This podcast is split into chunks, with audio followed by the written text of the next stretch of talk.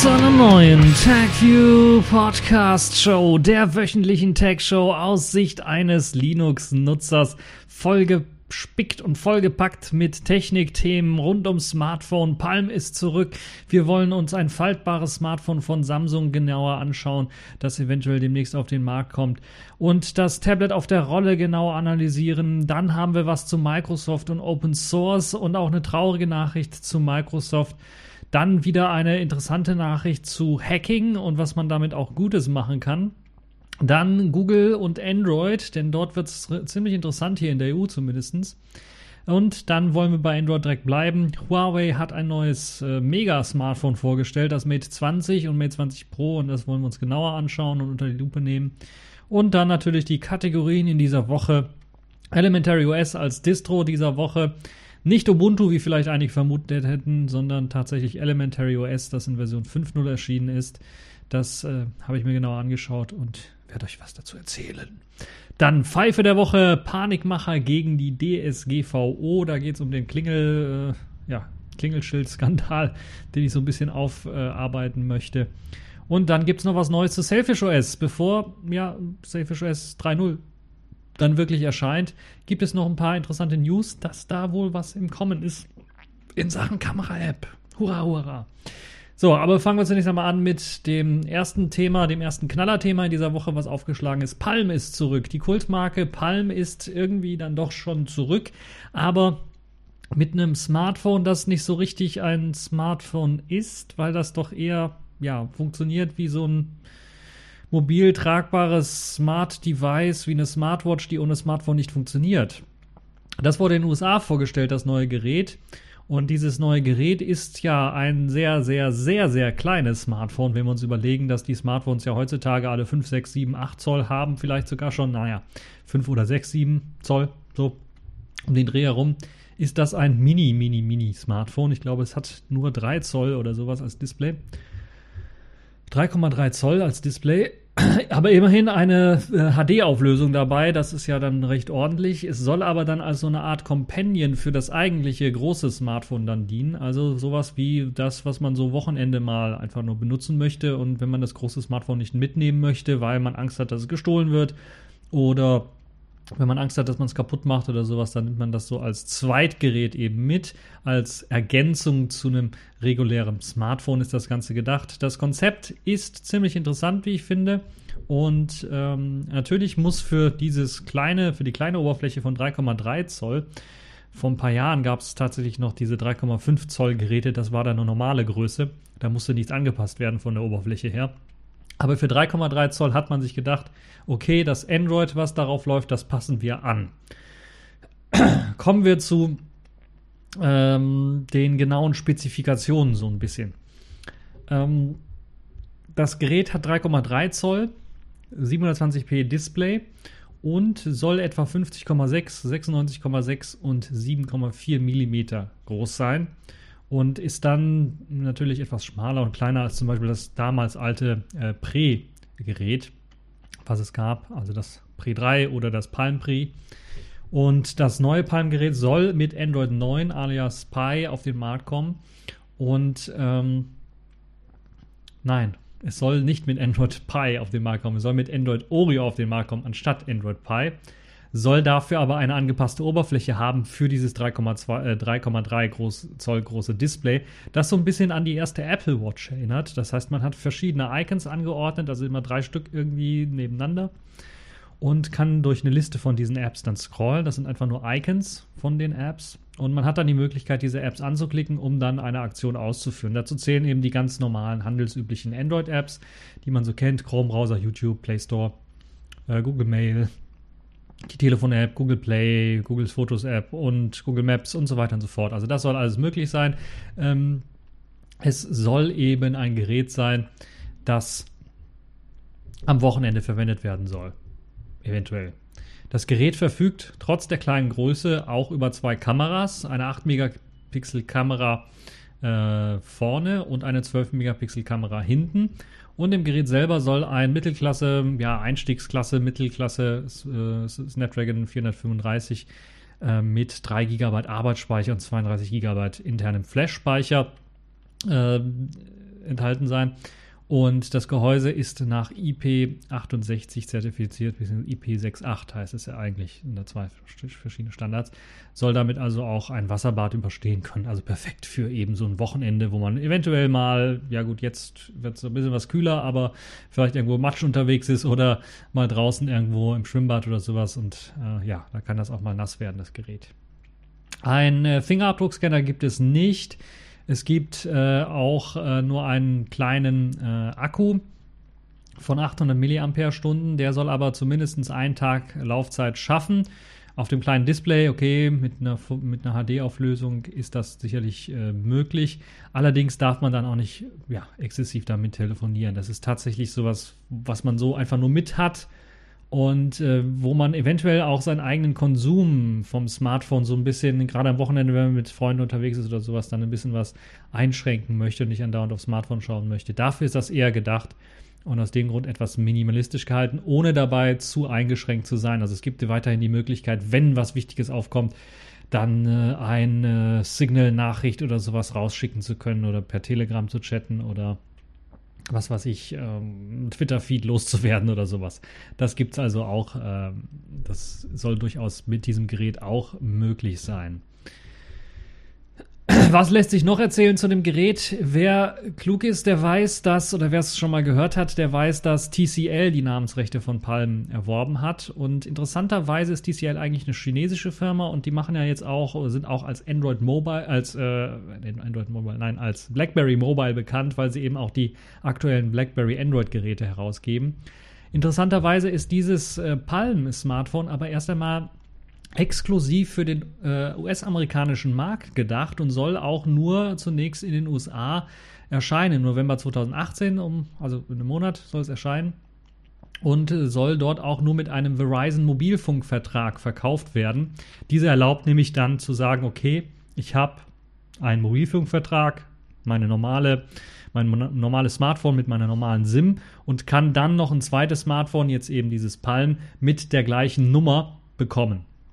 Das ist eben das Besondere an der ganzen Geschichte, weil ich glaube, man kann noch nicht mal eine SIM-Karte dort einlegen, sondern dort ist wahrscheinlich eine eSIM oder sowas eingebaut. Und äh, das soll dann ermöglichen, dass man unter der gleichen Rufnummer auch auf dem anderen Smartphone erreichbar ist, auf diesem kleinen Palm-Smartphone erreichbar ist. Das Gerät selber soll 350 Dollar kosten, liegt damit also preislich ja doch schon recht ordentlich äh, in der Mittelklasse drin. Das heißt, da gibt es also für die Leute, die vielleicht eine Alternative suchen, durchaus bessere Mittelklasse-Smartphones, aber die sind nicht alle so klein und kompakt, das muss man auch deutlich sagen. Und dann auch nicht gegen äh, Wasser und Staub äh, geschützt. Ja. Es ist also, es bleibt abzuwarten, ob das sich so als Zweitgerät dann durchsetzen wird. Ich glaube, das ist jetzt erstmal so ein Versuchslabor mit der Marke Palm irgendwie etwas Kleines, Handliches zu verbinden und dann in den USA wollen sie erstmal schauen, klappt das mit diesen Verträgen und das dann irgendwie, ja, springen die Käufer drauf an und wie sieht es dort aus. Äh, ob dieses Smartphone dann tatsächlich auch in Deutschland irgendwo angeboten wird, das bleibt abzuwarten. Ich bin da eher skeptisch, auch was das ganze Konzept angeht. Ihr könnt mir ja auch mal schreiben, was ihr von diesem Konzept haltet.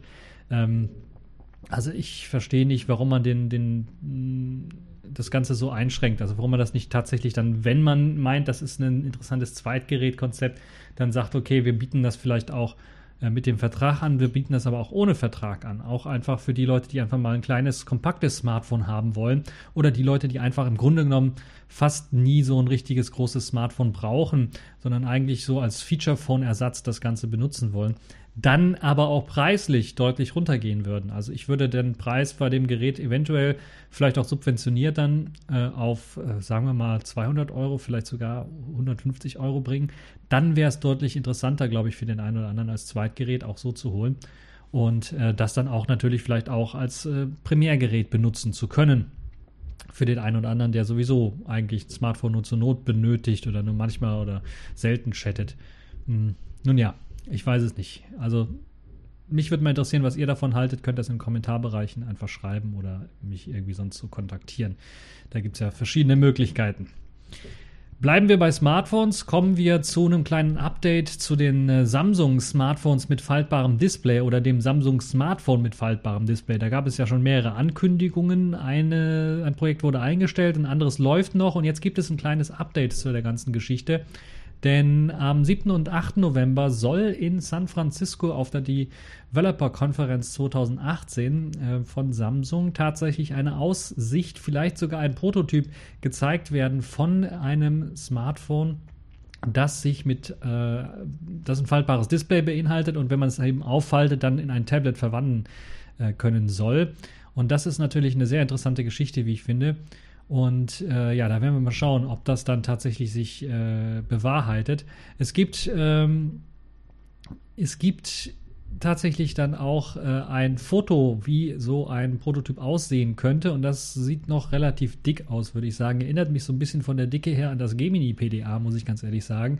Und vom Faltmechanismus werden wir mal schauen, ob das, wie das dann aussehen wird.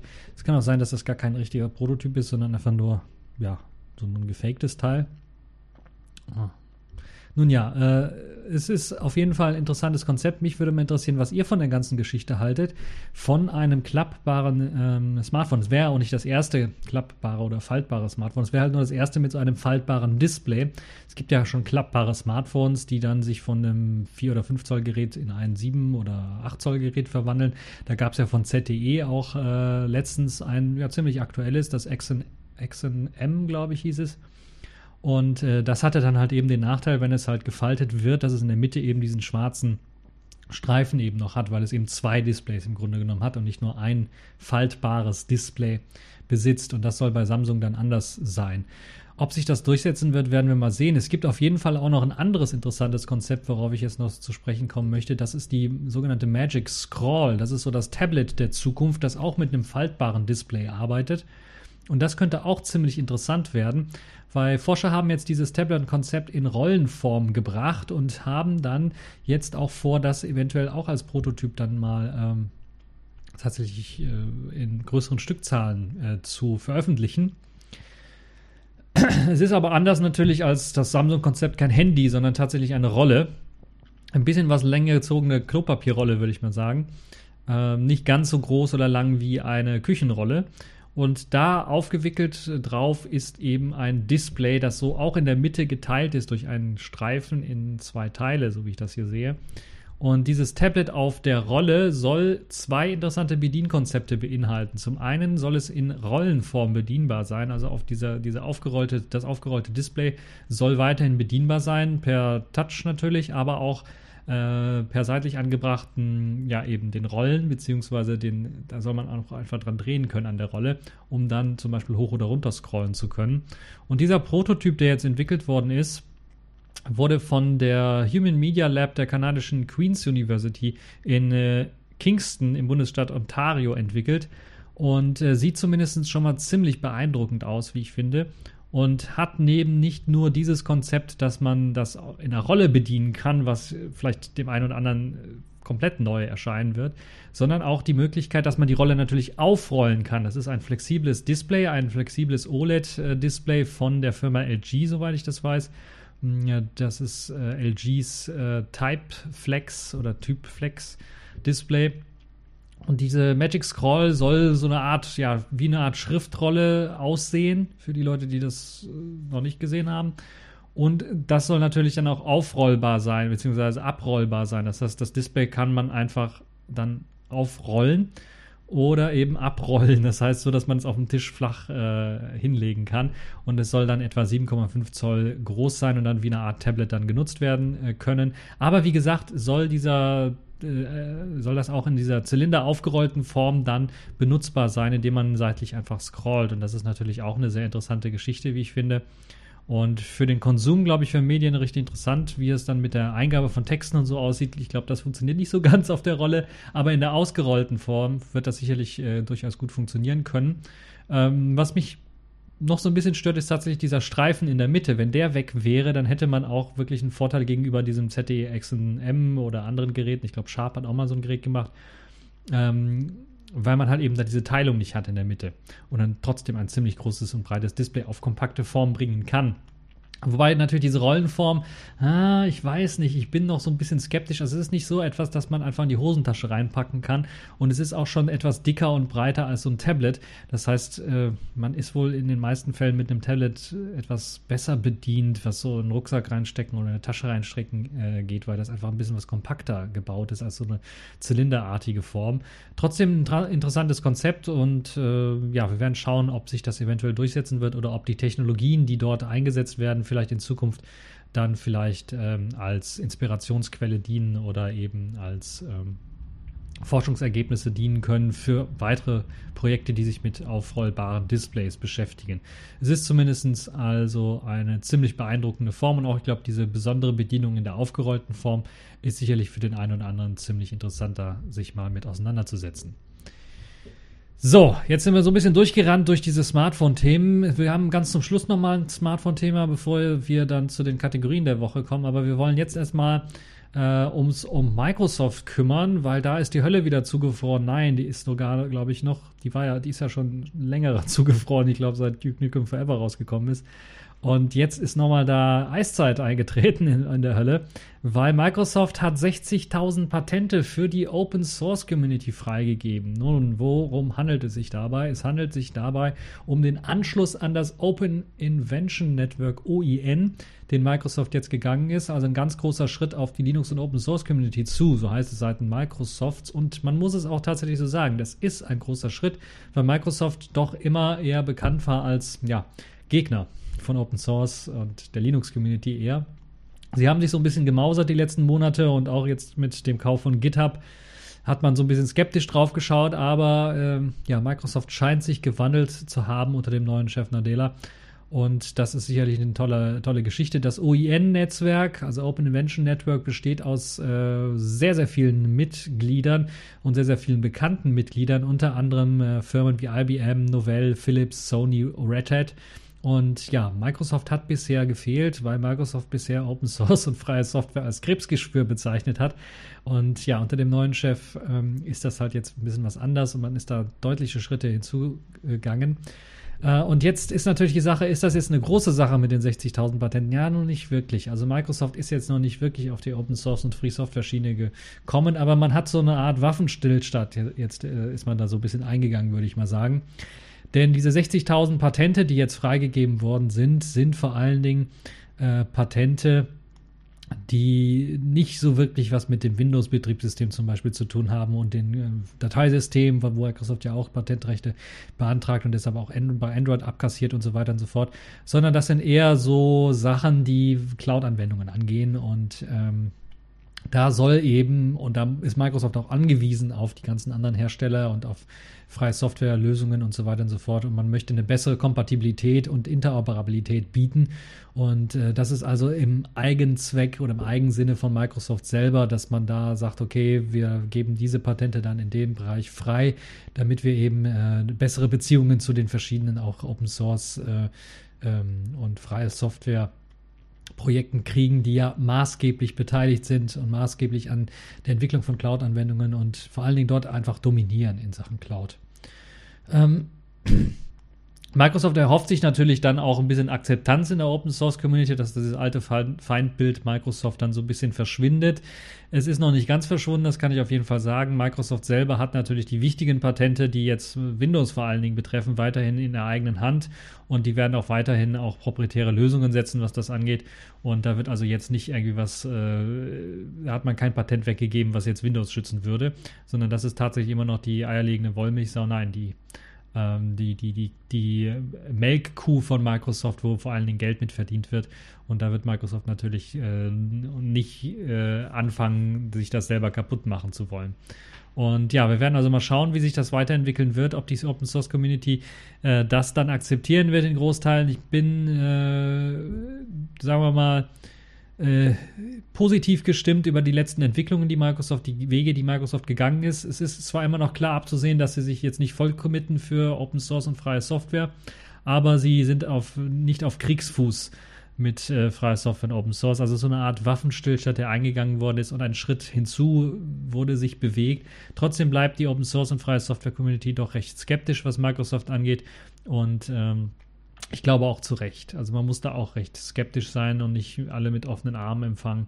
Äh, das äh, macht man, äh, glaube ich, nicht in dem Fall. Es ist zumindest ein erster Schritt in die richtige Richtung oder ein weiterer Schritt in die richtige Richtung. Wir werden sehen, wie sich das dann weiterentwickeln wird.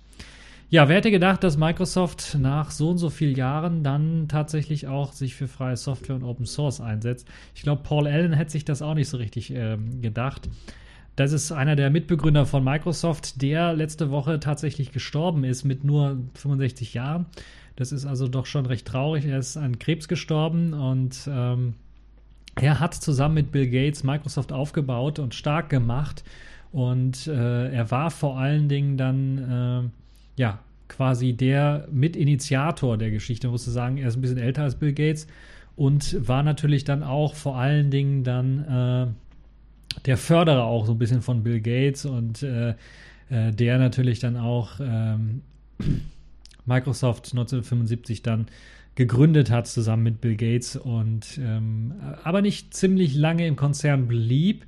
Mit, äh, ich glaube, acht Jahre später, also er hat den großen Erfolg von Microsoft, also den allergrößten Erfolg von Microsoft dann nicht so richtig mehr mitbekommen, äh, also in Microsoft selber mitbekommen, weil er acht Jahre später bereits schon Microsoft verlassen hatte. Und äh, das hat damals auch schon mit äh, dem Krebs zu tun gehabt, ähm, den er dort hatte und ähm, den er dann bekämpfen musste. Das hat er auch geschafft, mehrmals auch, aber mh, mm, ja, letztendlich äh, kam der Krebs immer wieder zurück und hat dann halt eben dafür gesorgt, dass er nun letzte Woche gestorben ist. Ähm, und das ist natürlich ein bisschen was traurig, muss man sagen. Was waren so die Verdienste von der ganzen Geschichte? Nun, vor allen Dingen hat er sich Verdienst gemacht bei dem ähm, MS-DOS, bei der MS-DOS-Geschichte. Wir wissen natürlich jetzt, okay, MS-DOS, das war ein Zukauf im Grunde genommen und sie hatten Glück gehabt, dass halt IBM dann äh, das angenommen hat und dass derjenige, der es verkauft hat, nicht so richtig gewusst hat, was er da verkauft. Aber MS-DOS als Basis für den Erfolg von Microsoft, den hat er dann mitgelegt, diese Basis, und man hat da stark dran gearbeitet. Aber auch an der Programmiersprache Basic wurde natürlich ziemlich hart gearbeitet und das hat natürlich die Welt beeinflusst und geändert und hat dafür gesorgt, dass viele Leute eben zum Beispiel mit Basic angefangen haben, das Programmieren zu lernen und dann natürlich auch mit MS-DOS groß geworden sind. Und äh, er zählte auch zu einer der reichsten Menschen äh, der Welt, muss man ganz ehrlich sagen. Ähm, neben Bill Gates natürlich auch hat er sein Geld auch äh, immer großzügig äh, für ähm, äh, wohltätige Zwecke eingesetzt und äh, aus dem Grund, ja, großen Respekt vor ähm, der Lebensleistung von äh, und natürlich auch den Kampf, den er gegen Krebs so oft äh, gewonnen hat, auch Paul Allen. Und ja, das ist so quasi der Tote, der Tote dieser Woche. Ihr wisst es ja, der andere Podcast, der hat auch immer so eine Kategorie Toter der Woche. Ich habe sie jetzt nicht so richtig drin, aber manchmal, wenn es dann halt so wichtige Persönlichkeiten in der Technikwelt gibt oder Persönlichkeiten, die einen so ein bisschen geprägt haben, dann müsste man äh, das erwähnen. Und hier hat äh, Paul Allen Sicherheit, mit Sicherheit dann äh, mit Microsoft natürlich dann auch die Technikwelt belebt und äh, verändert. Und äh, ja, deshalb wollen wir an ihn erinnern. So, kommen wir zum nächsten Thema. Und das soll jetzt wieder so ein fröhlicheres Thema sein. Wir wollen ein bisschen in die Hackerwelt einsteigen. Hacker, was heißt denn eigentlich Hacker?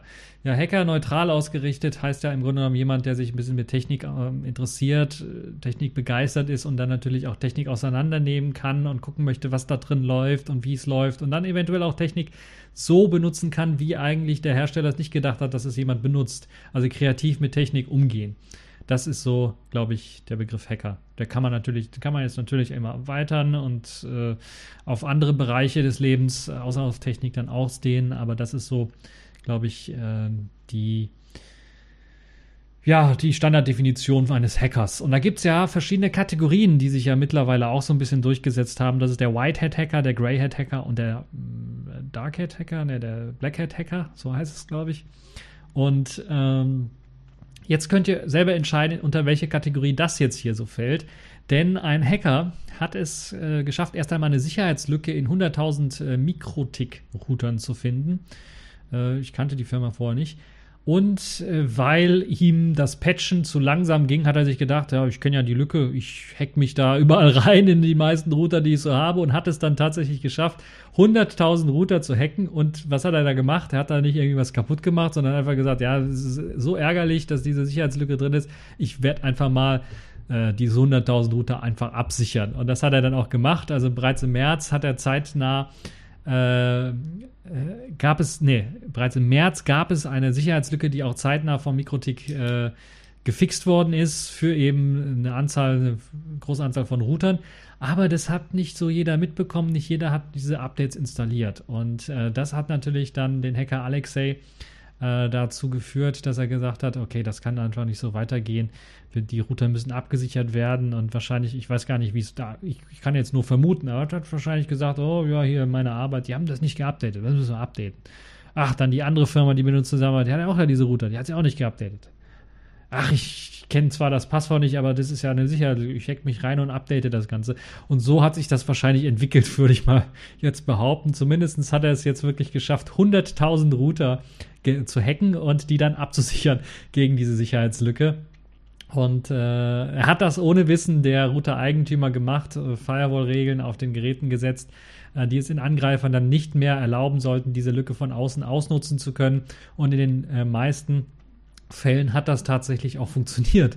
Jetzt ist das Interessante an der wohltätigen Tat, so würde ich mal sagen. Und wie gesagt, ihr könnt selber im Kommentarbereich nochmal schreiben, unter welcher Kategorie dieser Hacker dann jetzt fallen würde. Äh, würde mich mal stark interessieren. Ist natürlich die, die Sache, das Hacken an sich in diese Router, ohne dass das jemand wollte, ist schon eine Straftat. Das heißt, er hat sich tatsächlich in einigen Ländern strafbar gemacht.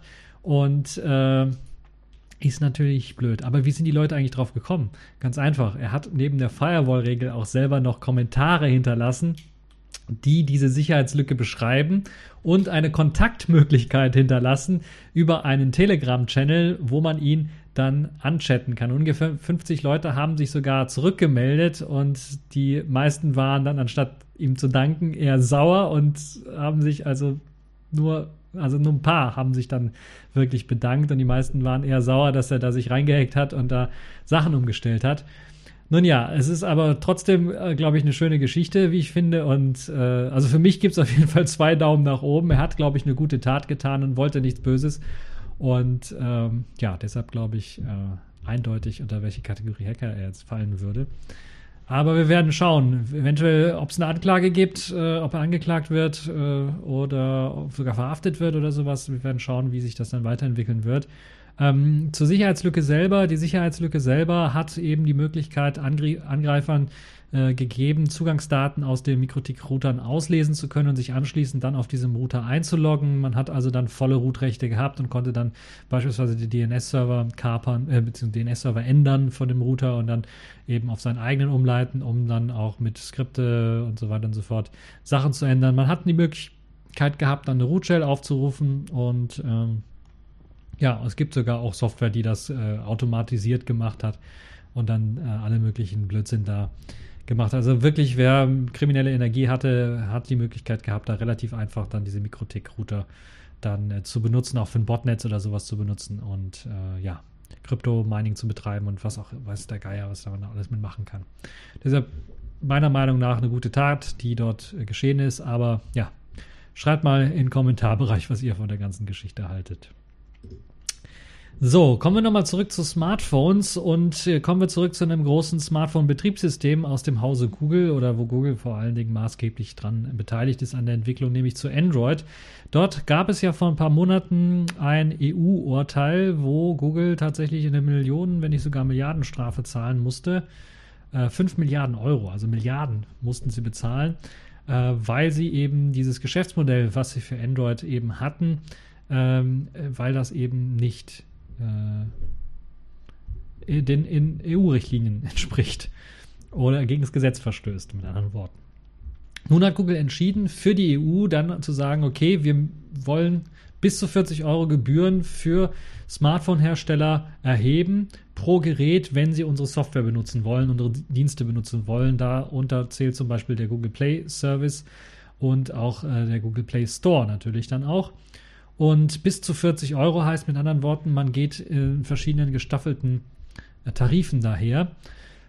Das heißt, man hat das Ganze erst einmal an EU-Länder und Regionen unterteilt, also die EU in Regionen unterteilt, weil natürlich die Einkommen unterschiedlich sind und äh, äh, die Firmen natürlich unterschiedliche Schlagkraft dort haben und hat dann unterteilt in verschiedene Regio äh, Regionen und die Regionen mit den höchsten Gebühren sind Großbritannien, Schweden, Deutschland, Norwegen und die Niederlande.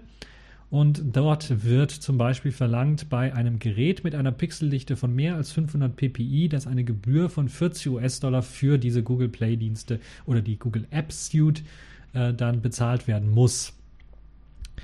Das heißt, man hat das eben nicht nur an Regionen gebunden, sondern auch an die PPI-Zahl des Displays, also wie viel die, die Pixeldichte des Displays selber. Das soll wahrscheinlich dafür sorgen, dass halt eben dann äh, die Low-End-Geräte, die meistens eine etwas geringere Pixeldichte haben, dann weniger besteuert werden sollen oder weniger, man dort weniger bezahlen muss als für die äh, ja, höher äh, pixeligen äh, Geräte, die meistens auch die teureren Geräte sind. Das heißt, für Smartphones mit Bildschirm zwischen 400 bis 500 ppi fallen eine Gebühr von 20 US-Dollar an und äh, während Geräte unter 400 ppi dann nur noch 10 Dollar bezahlen müssen. In einigen Ländern kann es sogar sein, dass man nur 2,50 Dollar pro Smartphone bezahlen muss, was dann der untersten Preis, Preisklasse dann so entspricht. Und ähm, für Tablets existiert eine andere Preisstruktur. Dann die maximale Preisgrenze würde bei Tablets bei 20 US-Dollar pro Gerät liegen.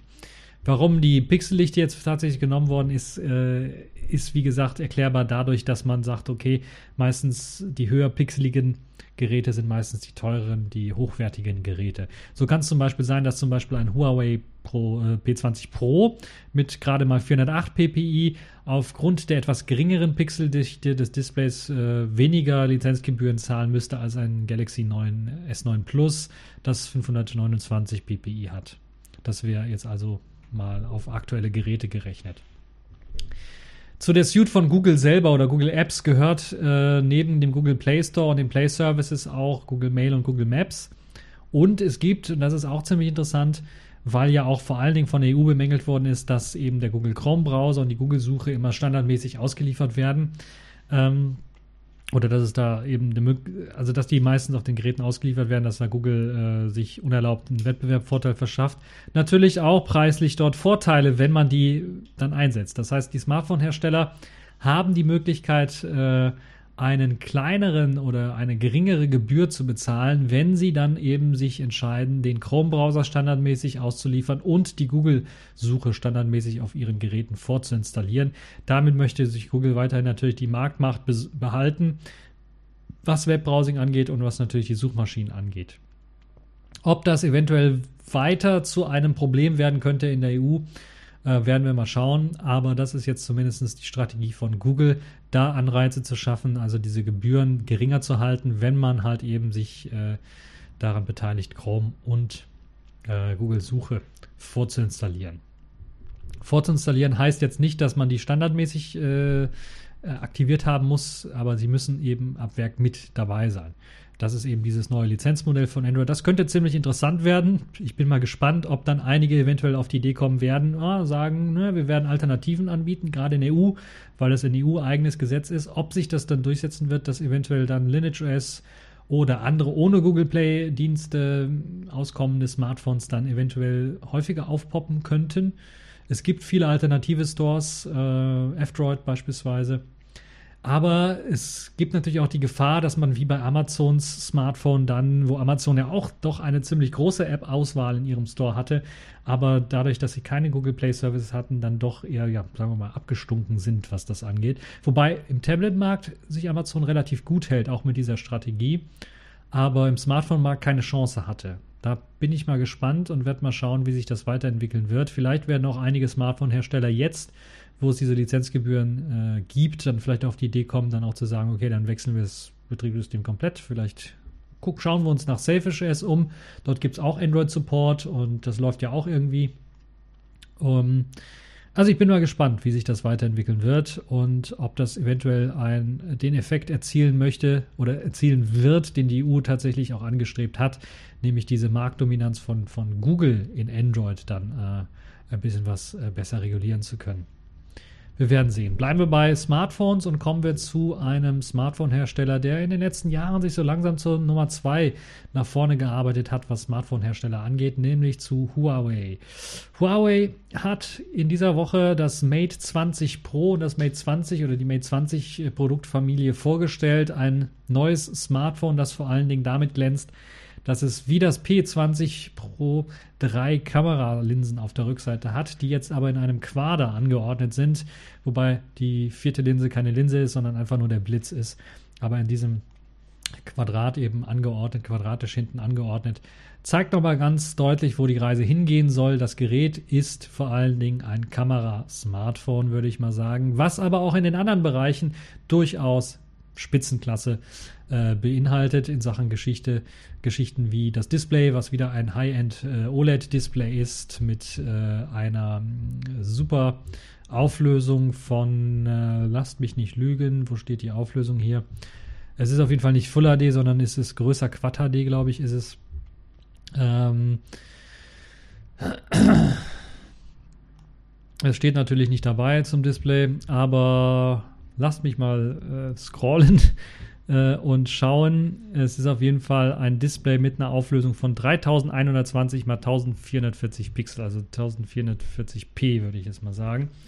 Das ist eben das Huawei Mate 10 Pro, was dieses Display hat. Das normale Mate 10, was vorgestellt worden ist, besitzt eine gestretchte Full HD Auflösung, also 1080p, 2240 x 1080. Ähm, das heißt, äh, wenn wir uns die Google-Gebühren anschauen, hat äh, das äh, Pro auf jeden Fall mit 538 dann die, höchste, die höchsten Gebühren, die sie zahlen müssten für, für, äh, für Googles Android-Dienste. Und äh, das Mate 10 dann mit 381 dpi dann sogar die etwas geringeren. So, ähm, kommen wir zur Ausstattung des Gerätes selber so ein bisschen. Warum ist das so interessant? Nun, es gibt diese drei Kameralinsen. Huawei hat bisher immer auf eine monochrome Kameralinse oder einen monochromen Kamerasensor plus Linse gesetzt, der vor allen Dingen natürlich dann für Tiefenschärfeinformationen genutzt worden ist, aber auch natürlich, um das Kontrastverhältnis zu verbessern und auch interessante Fotos schießen zu können. Also ich habe das ja auch mal, glaube ich, hier gezeigt mit dem Huawei P10 dass man dort äh, auch monochrom ziemlich gute Fotos mitschießen kann und eine komplett neue Welt eintauchen kann, die komplett anders aussieht als das, was wenn man mit einem normalen Fotokamera mit eben dem Farbfilter einfach das, die Farbe entzieht, dann wird, sieht das nicht so aus und wirkt nicht so intensiv, wie, wie wenn man nur eine Monochromaufnahme hat und einen monochromen Sensor hat, was in den meisten Fällen in den Huaweis mit drin steckte. Das hat man jetzt aufgegeben und hat stattdessen dann gesagt, okay, wir machen so ein Drei-Linsen-System äh, mit drei verschiedenen Sensoren, die einem ermöglichen, dann einfach zu sagen, wir können verschiedene Zoom-Stufen angeben. Wir können erstmal einen Weitwinkel machen, wir können aber auch ein, äh, einen normalen Telebereich machen und natürlich auch einen Zoom-Bereich reinkriegen, so ein bisschen. Und das ist das, was man jetzt so vorhatte und auch in den Mate 10, 20, in den Mate 20 und Mate 20 Pro mit eingebaut hat. Es gibt da aber auch Unterschiede zwischen dem Mate äh, 20 und dem Mate ähm, 20 Pro. Das heißt, man hat dort verschiedene Sensoren eingebaut mit verschiedenen Megapixel-Anzahl. Und äh, dazu zählen zum Beispiel bei Mate 10, äh, bei Mate 20 äh, 12 Megapixel, 16 und 8 Megapixel auf der Rückseite, die drei. Also Weitwinkel ist 12 Megapixel, der Superweitwinkel ist 16 Megapixel und der Telebereich 8 Megapixel. Beim, bei der Pro-Variante kriegen wir dann auch wirklich wieder die, die großen Sensoren mit vielen Megapixeln, die dann ähm, zur Berechnung ähm, eines besseren Bildes vier Pixel, vier benachbarte Pixel zu einem Superpixel zusammenfügen. Wir kennen das, diese Technologie auch von äh, den alten Nokia-Smartphones, das Nokia 808 oder auch die Lumia 1020, glaube ich, oder 1050, ne, 1020 war es. Geräte hatten äh, diese Technik auch mit drin. Das heißt, dort gibt es in, dem Pro, in der Pro-Variante einen 40 Megapixel Weitwinkelsensor, einen 20 Megapixel Superweitwinkel und einen 8 Megapixel Telesensor. Und ja, das ist auch richtig interessant, wie ich finde. Und äh, soll dann natürlich auch für super geniale Fotos sorgen, zusammen natürlich wieder mit einem neuen Prozessor und einer neuen Technologie, ähm, die ja wieder AI genannt wird oder künstliche Intelligenz, die dafür sorgen soll, die Bilder besser analysieren zu können und dann bessere Aufnahmen aus diesen Bildern rauszaubern zu können. Ansonsten äh, steckt ein 4200 mAh starker Akku drin in einem Gehäuse, das gerade mal 8,6 mm dick ist und mit 157,8 mal 72,3 mm nicht gerade besonders groß ist, würde ich mal sagen. Das äh, Mate 20, das normale Mate 20 ist sogar ein äh, Millimeterchen äh, länger als äh, das äh, Mate 20 Pro und auch deutlich breiter mit 77 mm anstatt äh, den 72 mm. Dafür ist es allerdings auch äh, etwas dünner mit 8,3 mm nur. Beide sind etwa gleich schwer mit 188 bzw. 189 Gramm und sind auch nach IP Zertifizierungen zertifiziert. Allerdings hat nur das Pro, die Pro-Variante IP65 und IP68 Zertifizierung. Und IP53 nur die normale Mate 20 Variante. Das heißt, wenn ihr damit tauchen gehen wollt, dann lieber das Mate 20 Pro nehmen. Ansonsten steckt der neueste Kirin-Prozessor, High Silicon Kirin-Prozessor drin, bestehend aus, lasst mich nicht lügen, es sind, ich glaube, 10 Kerne zwei Cortex A76 äh, Kerne, vier Cortex A76 äh, Kerne und nochmal vier Cortex A55 Kerne. Und dieser Kirin 980 wird im, äh, ich glaube, 7 Nanometer Bereich jetzt gefertigt. Ist also einer der zweiten, der zweite, zweite große Smartphone und die zweiten großen Smartphones, die mit einem 7 Nanometer Prozessor ausgestattet daherkommen. Ich glaube, das erste war tatsächlich das iPhone 10, das vorgestellt worden ist mit diesem Prozessor oder mit einem Prozessor, der 7, im 7 Nanometer Bereich hergestellt worden ist. Das soll dafür sorgen, dass mehr Performance äh, per Watt rausgeholt werden kann und dadurch natürlich, dadurch, dass die Akkus auch noch ziemlich groß sind, können wir uns da eine ganze Menge äh, erwarten. Äh, wobei natürlich man auch sagen muss, ja, ein bisschen frisst dieses Display und die hohe Auflösung fressen natürlich so ein bisschen auch an der Akkulaufzeit. Trotzdem ein ziemlich interessantes Gerät, wie ich finde, was auch noch viele weitere Besonderheiten bietet.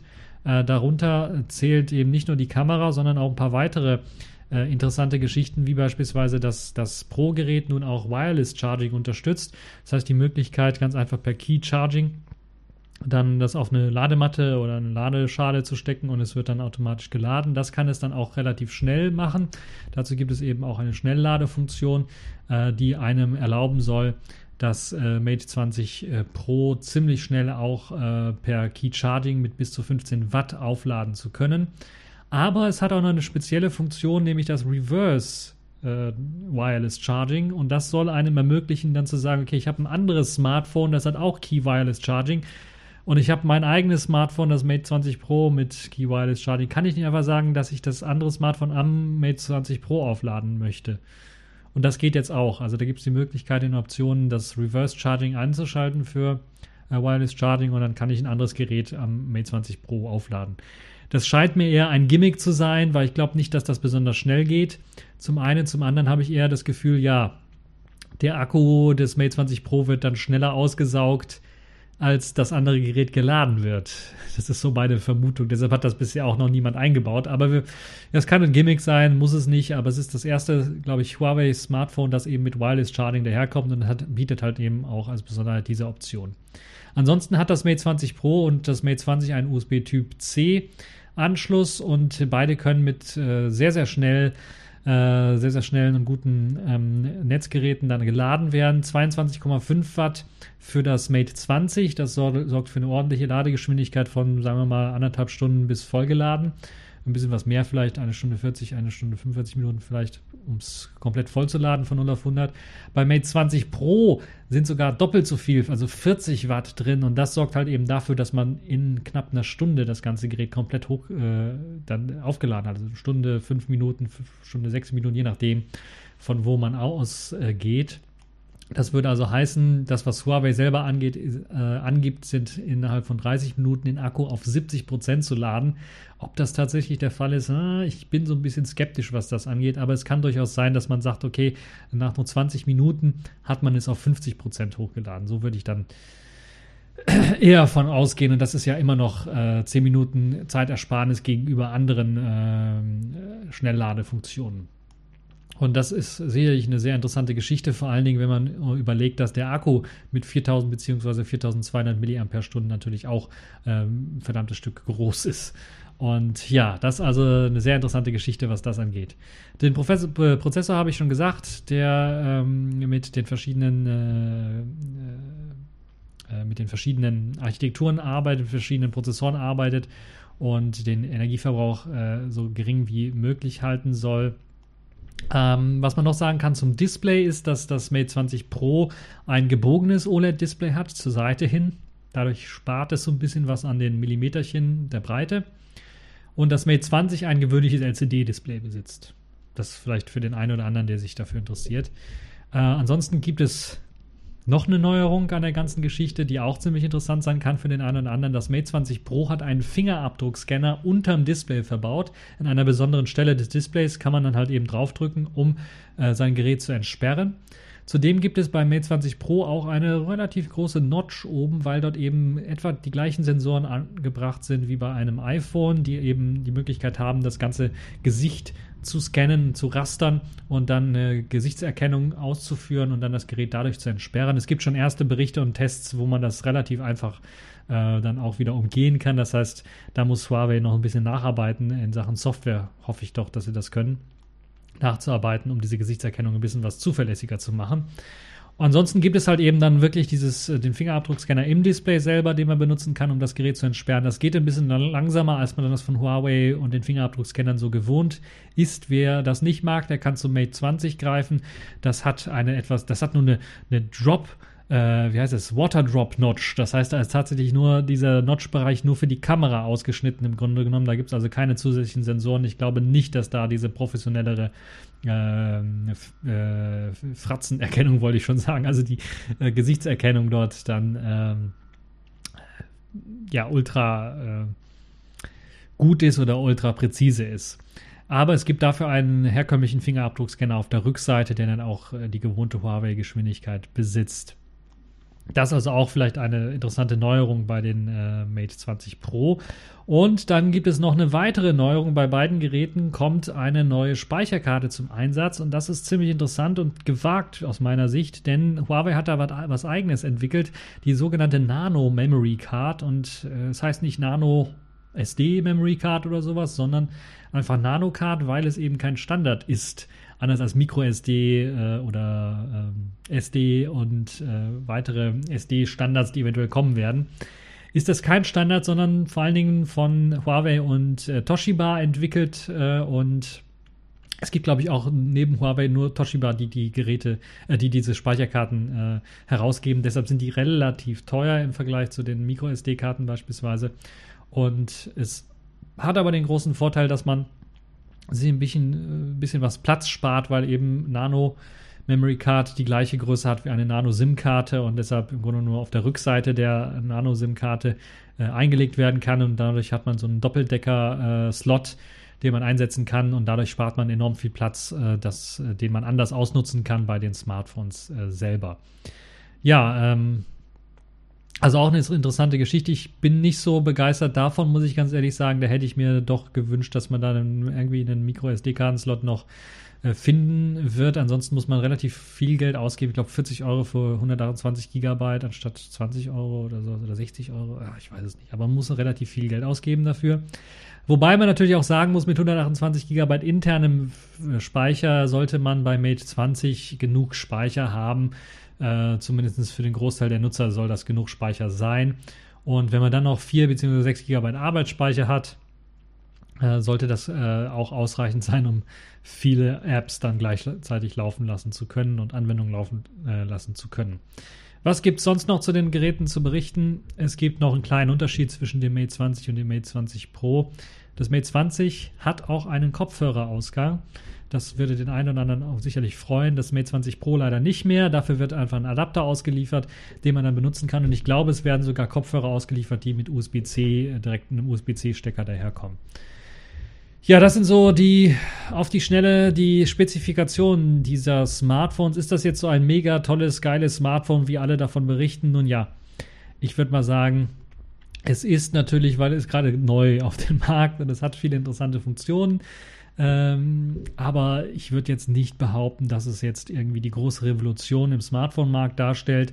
Äh, wobei es natürlich ein gutes Update ist und Huawei da auf jeden Fall sehr stark daran arbeitet, neben Apple der zweitgrößte Smartphone-Hersteller nicht nur zu bleiben, sondern eventuell dann auch Apple angreifen zu können, was das angeht.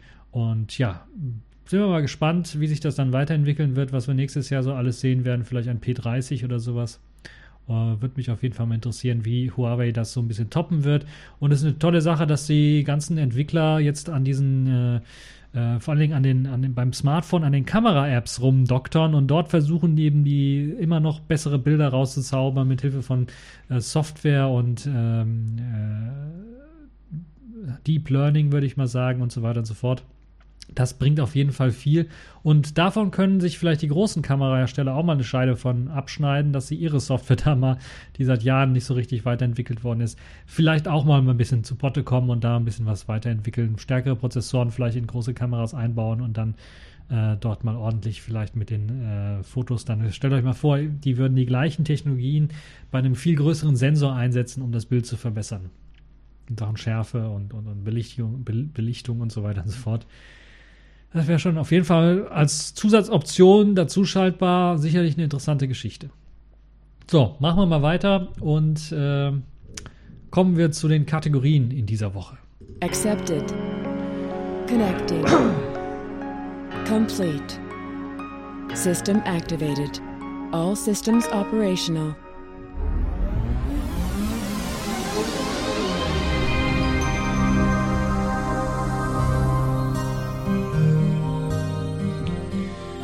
Ja, die Kategorien in dieser Woche. Fangen wir damit an, dass wir über die Distro der Woche reden. Das ist nicht Ubuntu geworden, sondern eine auf Ubuntu basierende Distribution, die ich äh, länger nicht vorgestellt hatte bisher. Elementary OS ist in Version 5.0 erschienen. Jetzt werden sich einige fragen, Moment mal, die letzte Version war doch 0.4. Genau, jetzt haben sie gesagt, okay, wir drehen es um, weil ja, die Vorgängerversionen waren alle so ein bisschen experimentell und wir haben die Null davor gelassen, weil wir uns noch nicht so sicher waren, dass das so gut ist. Aber jetzt mit der neuen Version drehen wir das um, sagen 5.0, weil wir sind uns so sicher, dass das eine gute Linux-Distro ist, dass wir jetzt das Ganze einfach äh, Elementary OS 5.0 Juno nennen.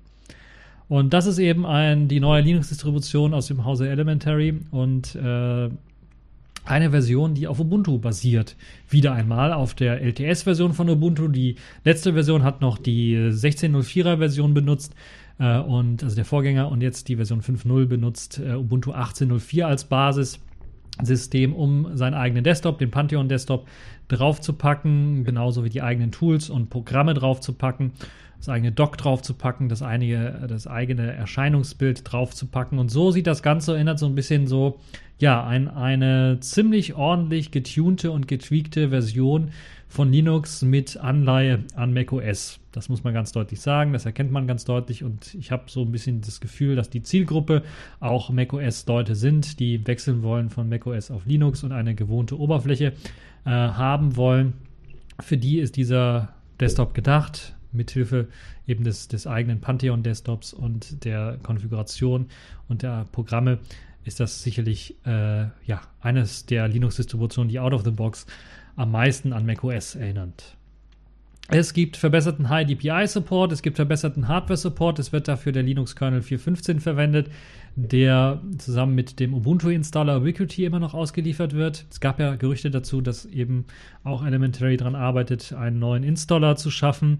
Der wird auch teilweise schon eingesetzt äh, von System 76 den Hardwarehersteller der Linux-Distribution ausliefert, aber es gab noch keine Anpassung an äh, Elementary OS, deshalb hat man gedacht, okay, wir liefern noch die alte Version aus, bevor wir die Anpassung nicht abgeschlossen haben. Ja, der Desktop, wie gesagt, ist der Pantheon Desktop, der wurde auch weiterhin verbessert in Sachen High DPI, er soll mit höheren Auflösungen besser klarkommen, auch mit Bildschirmen, die äh, einer niedrig aufgelöst, einer höher aufgelöst, soll das besser funktionieren. Das Einschlafen soll erleichtert werden.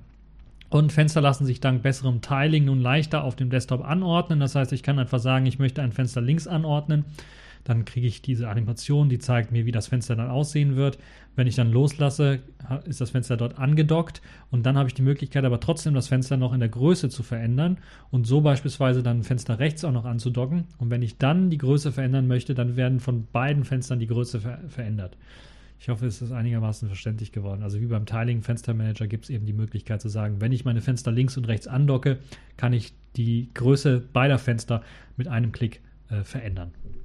Es gibt einen neuen Picture-in-Picture-Modus. Ich habe nicht so ganz kapiert, was der bringen soll, aber es wurde zum Beispiel in dem Video gezeigt, dass man da einfach sagen kann, okay, ich habe jetzt ein YouTube-Video laufen und möchte das irgendwie ausgliedern, in so einem kleinen Fensterchen laufen lassen, wie es bei Android beispielsweise möglich ist und möchte gleichzeitig was anderes am Desktop machen. So habe ich die Möglichkeit zu sagen, okay, ich nehme einen beliebigen Bildschirminhalt, möchte den immer angezeigt bekommen als kleines Mini-Fensterchen äh, ziehe also äh, ein, ein, Rechteck äh, so raus von dem Fensterinhalt, den ich tatsächlich auch angezeigt bekommen haben möchte und wechsle dann einfach zu einem anderen Fenster, womit ich arbeiten möchte. Es wird dann dieser kleine, äh, die kleine Vorschau angezeigt mit eben dem ausgewählten Bereich und es klappt natürlich bei YouTube-Videos beispielsweise ziemlich gut äh, oder bei kleineren Ausschnitten gut, aber wenn man einen größeren Ausschnitt des Displays nimmt, dann wird es natürlich ein bisschen was problematisch. Und wo es natürlich nicht funktioniert, ist, wenn man das äh, Fensterchen minimiert. Das ist die typische Xorg-Krankheit. Wenn man was minimiert, dann kann man den Fensterinhalt nicht mehr auslesen. So einfach ist das Ganze. Ähm, das aber auch eine tolle Geschichte, wie ich finde. Es gibt äh, Vielzahl von weiteren kleinen Verbesserungen hier und da, die vor allen Dingen grafisch äh, sich durchgeführt haben. Unter anderem beispielsweise die Screenshot-App, die hat jetzt anstatt zigweise Optionen, hat sie erst einmal ein helleres Theming bekommen, aber auch eben Symbole bekommen, zum Beispiel, wie man einen Screenshot aufnehmen möchte. Entweder Desktop, Fenster oder einen Ausschnitt. Und das wird jetzt mit Symbolen angezeigt, anstatt dort Text anzeigen zu müssen. Das ist also auch eine schöne Geschichte. Dann, was ich recht interessant fand, waren die Verbesserungen im Dateimanager. Dort gibt es die Möglichkeit, erstmal gibt es ein neues Icon-Theme allgemein und im Dateimanager sieht man es vor allen Dingen an den Ordner-Icons. Und dort gibt es die Möglichkeit, diese Ordner in verschiedenen Farben einzufärben. Das ist also auch eine schöne Geschichte, wie ich finde, wenn man da mit Farben arbeiten möchte, um noch weitere Organisationen in seine Ordnerstruktur reinbringen zu, äh, zu können. Und sehr schön finde ich auch, der Dateimanager unterstützt natürlich auch Tabs. Und falls ich im Hintergrund beispielsweise einen Tab geöffnet habe mit äh, einem Ordner und ich jetzt in diesem übergeordneten Ordner unterwegs bin, wird mir auch per Symbol angezeigt, dass dieser Ordner jetzt in einem weiteren Tab geöffnet ist. Das heißt, da wird ein offener Ordner angezeigt als Symbol, anstatt ein geschlossener Ordner wie bei den Ordnern, die ich nicht im Hintergrund aufhabe. Und sehr schön ist auch, dass man, wenn man den Dateimanager schließt, beim nächsten Mal öffnen, äh, der mit diesen Tabs dann auch wieder geöffnet werden kann. Das heißt, man verliert die Tabs nicht, die man vorher offen hatte. Das lässt sich sicherlich auch wieder einstellen, aber das ist auf jeden Fall eine interessante Geschichte. Es gibt sehr, sehr viele eigene Apps, die geschrieben worden sind, beispielsweise die Mail-App äh, ist eine eigene App, die extra für Elementary OS geschrieben worden ist. Die Text-Editor-App ist, glaube ich, extra für Elementary OS geschrieben. Äh, die Musik-App extra für Elementary OS geschrieben. Eine Vielzahl von weiteren Apps, die extra für Elementary OS geschrieben worden sind. Elementary OS hat dafür auch äh, Human Interface Guidelines geschaffen, um eben für ihre Plattform dann auch die ja, best angepasstesten Apps zu haben. Ähm, kommt mir schon so ein kleiner Huster wieder raus. Ähm, und das hat man auch konsequent umgesetzt und hat dann auch diese Apps weiterhin verbessert. Die E-Mail-App hat jetzt zum Beispiel weitere Optionen hinzugewonnen, aber auch die äh, Musik-App hat jetzt die Möglichkeit, Cover automatisch runterladen zu können. Äh, die Verwaltung von, äh, von Alben funktioniert besser. Die werden jetzt in einem Vorschau angezeigt mit allen äh, Titeln, die in dem Album vorkommen und so weiter und so fort. Also das wurde alles deutlich verbessert.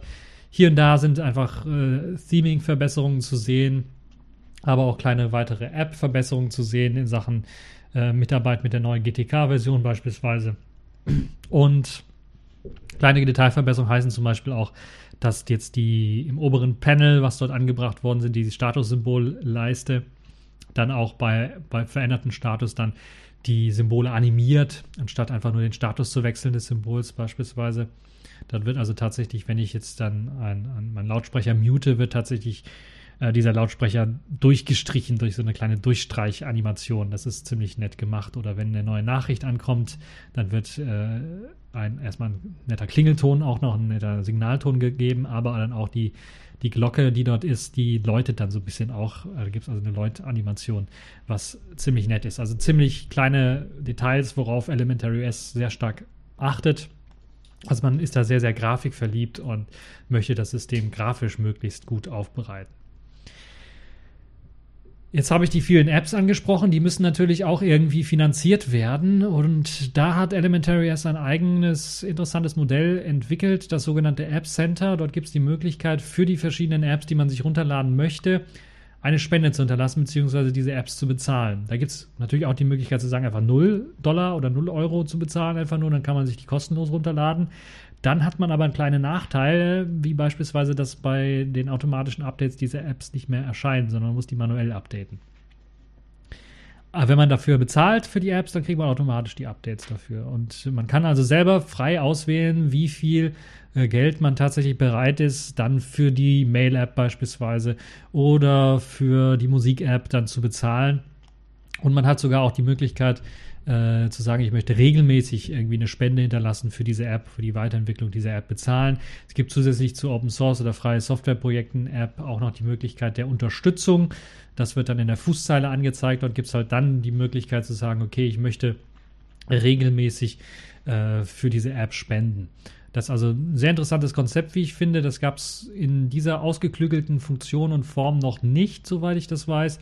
Und das sorgt wahrscheinlich auch dafür, dass dann diese Apps weiterentwickelt werden, wenn eben genug Spenden reinkommen, wenn genug Geld bezahlt wird für die Apps, weil es sind im Grunde genommen alles Spenden, weil die Apps selber freie Software sind. Aber das ist ein ziemlich interessantes Konzept, wie ich finde, und auch, dass man standardmäßig direkt nicht irgendwie einen Download-Button kriegt, weil dann klickt man einfach drauf und hat man es runtergeladen und kümmert man sich um die Spende nicht, sondern tatsächlich, man muss erst einen Preis angeben, wie viel einem diese Software, die man runterladen möchte, wert ist, bevor man sie runterladen kann.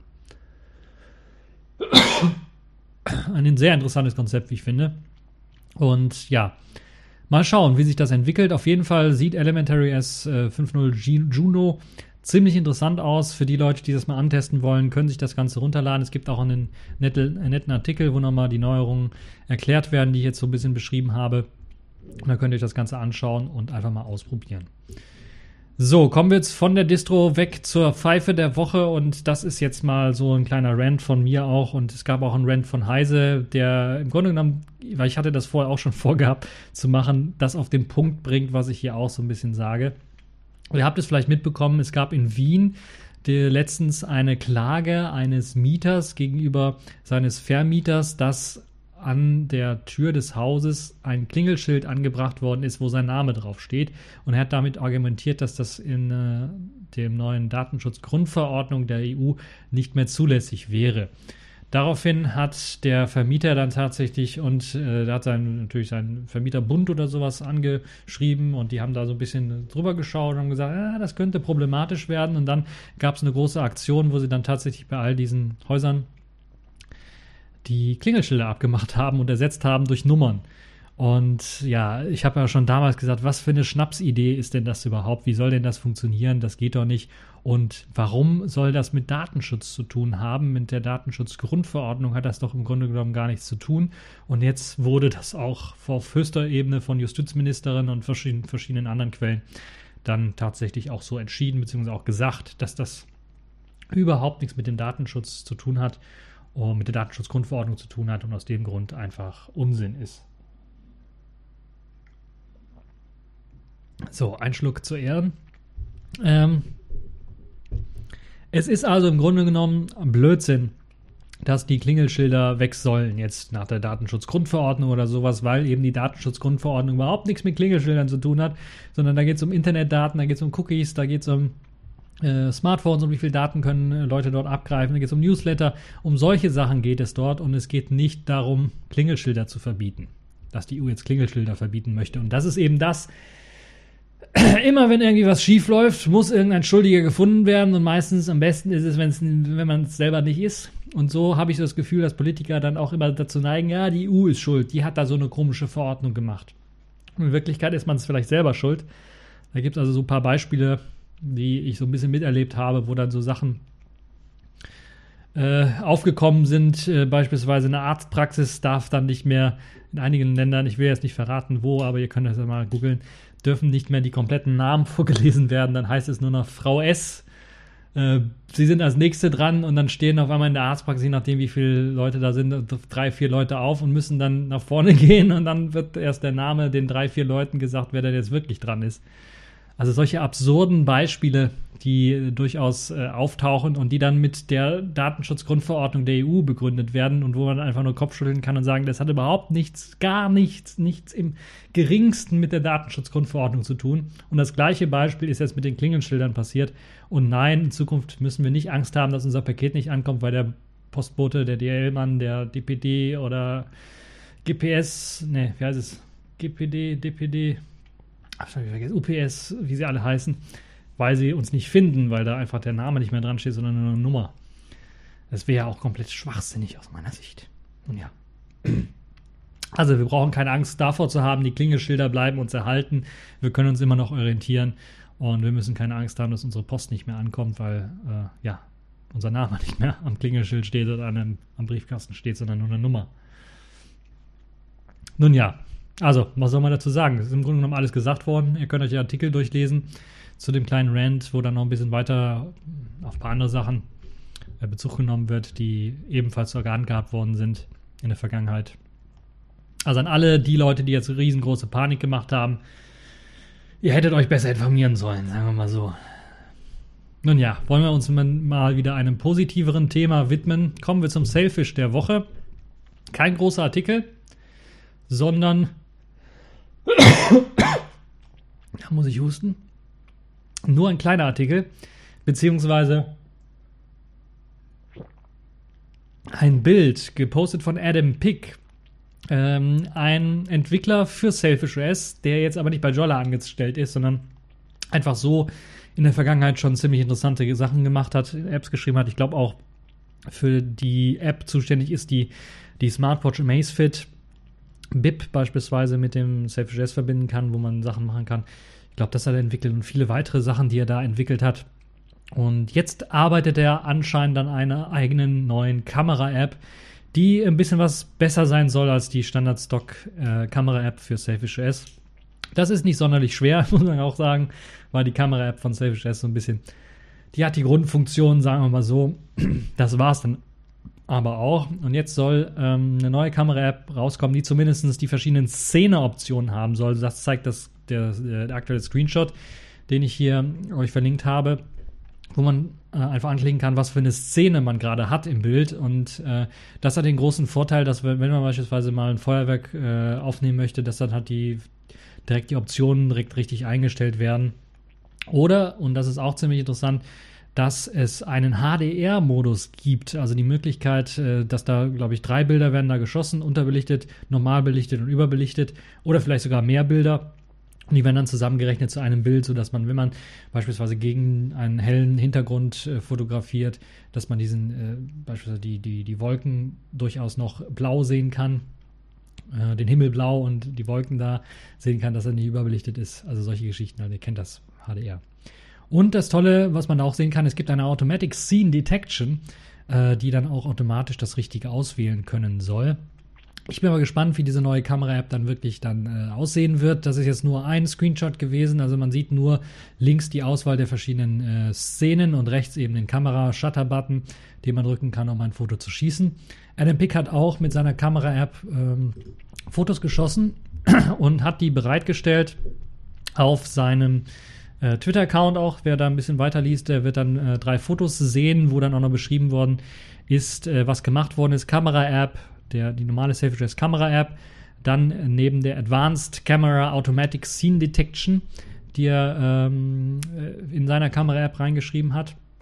Und gegen eben dann das HDR-Foto, was er gemacht hat. Und das HDR-Foto da sieht man beispielsweise beim Sonnenuntergang eben auch den Vordergrund, den man beim normalen Foto dann nicht sehr sehen kann, weil der komplett schwarz ausgeblendet ist. Man sieht dann einfach nur den, den äh, Sonnenhintergrund und äh, den Sonnenuntergang. Und das funktioniert mit, bei, mit, bei HDR deutlich besser. Wir können uns also freuen, dass es eine, demnächst eine etwas erweiterte Kamera-App wahrscheinlich geben wird für Selfish OS. Das also das Selfish der Woche, kurz bevor Selfish OS 3.0 wahrscheinlich äh, Early Access Release-Status bekommen wird und dann ausgeliefert wird. Wenn es soweit ist, werde ich euch natürlich auch davon berichten und alles äh, darüber sagen. Vielleicht auch direkt englischsprachige Videos raushauen und so weiter und so fort. Mit den neuen Features und Funktionen und den neuen Bedienoptionen vor allen Dingen. Da kann ich ja schon mal Spoiler Alert sagen, dass das Top-Menü, was wir gesehen haben, auf dem MWC enthalten sein wird. Und ja, das war es im Grunde genommen schon für diese TechView Podcast Show. Ich hoffe, es hat euch gefallen, ihr habt Spaß daran und bis zur nächsten Folge.